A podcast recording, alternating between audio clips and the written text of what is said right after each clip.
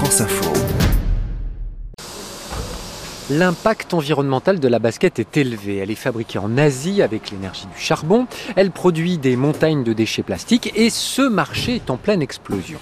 Mais un peu comme au judo, des fabricants se servent aujourd'hui de ces faiblesses sociales, environnementales pour communiquer sur de nouveaux modèles vertueux et plus durables.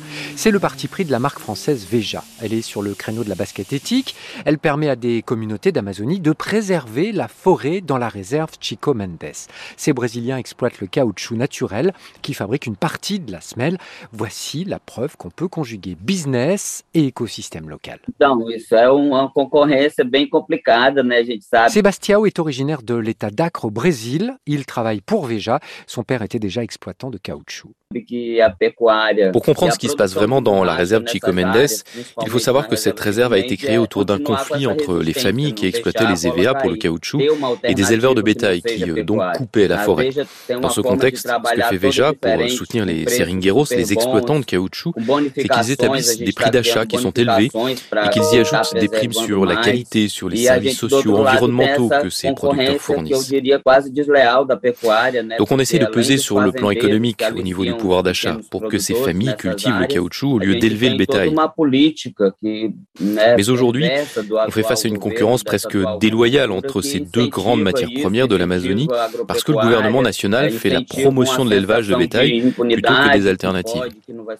Et ça, c'est notre défi, de montrer qu'on peut produire dans la forêt, qu'on peut préserver la forêt. C'est possible d'avoir une alternative. C'est notre bataille.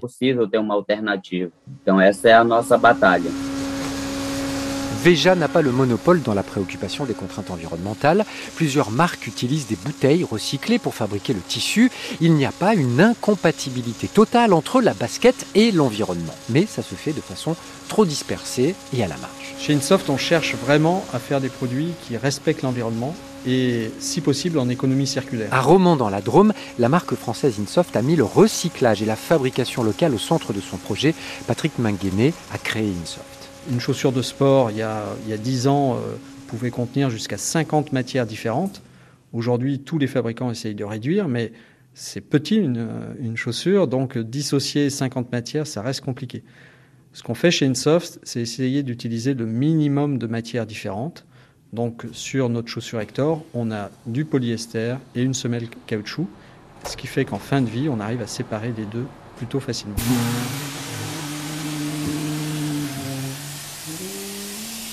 Nous, on fait en gros de l'expérimentation. Et euh, c'est toute une filière qui doit bouger, qui doit se mettre en mouvement pour euh, faire des conceptions, pour limiter les matériaux euh, constituant les chaussures à des matériaux dont on connaît la possibilité de recyclage. Il y a des grosses marques qui ont commencé, voilà, moi je pense à, Nike notamment, ils ont beaucoup de, de solutions. Après ces solutions, ce qui est assez étrange, c'est qu'ils l'appliquent à une petite partie de leur collection et pas à l'intégralité. C'est pas le cas aujourd'hui. En moyenne, en France, on achète 5 paires de chaussures par an. Le marché est inondé. Alors, un nouveau concept a été lancé, la location. C'est le créneau de la marque Bocage.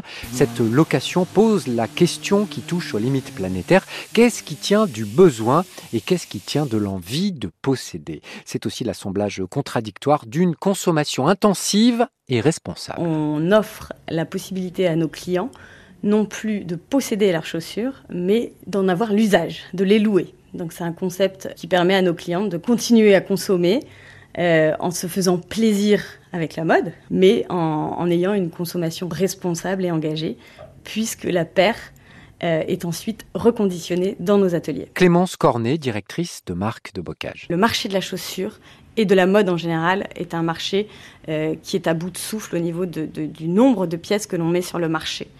On met trop de chaussures sur le marché. Quand on possède une dizaine de paires de chaussures, on en met vraiment au quotidien Derrière, la question posée est celle de la sobriété dans la consommation. Ça vaut pour beaucoup d'objets. C'est d'autant plus compliqué aujourd'hui pour la basket qu'elle fait sa propre publicité.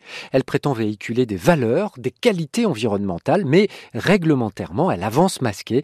Il n'y a pas encore de contraintes pour afficher et certifier ce qu'elle contient comme matériaux et ce qu'elle a véritablement comme impact environnemental.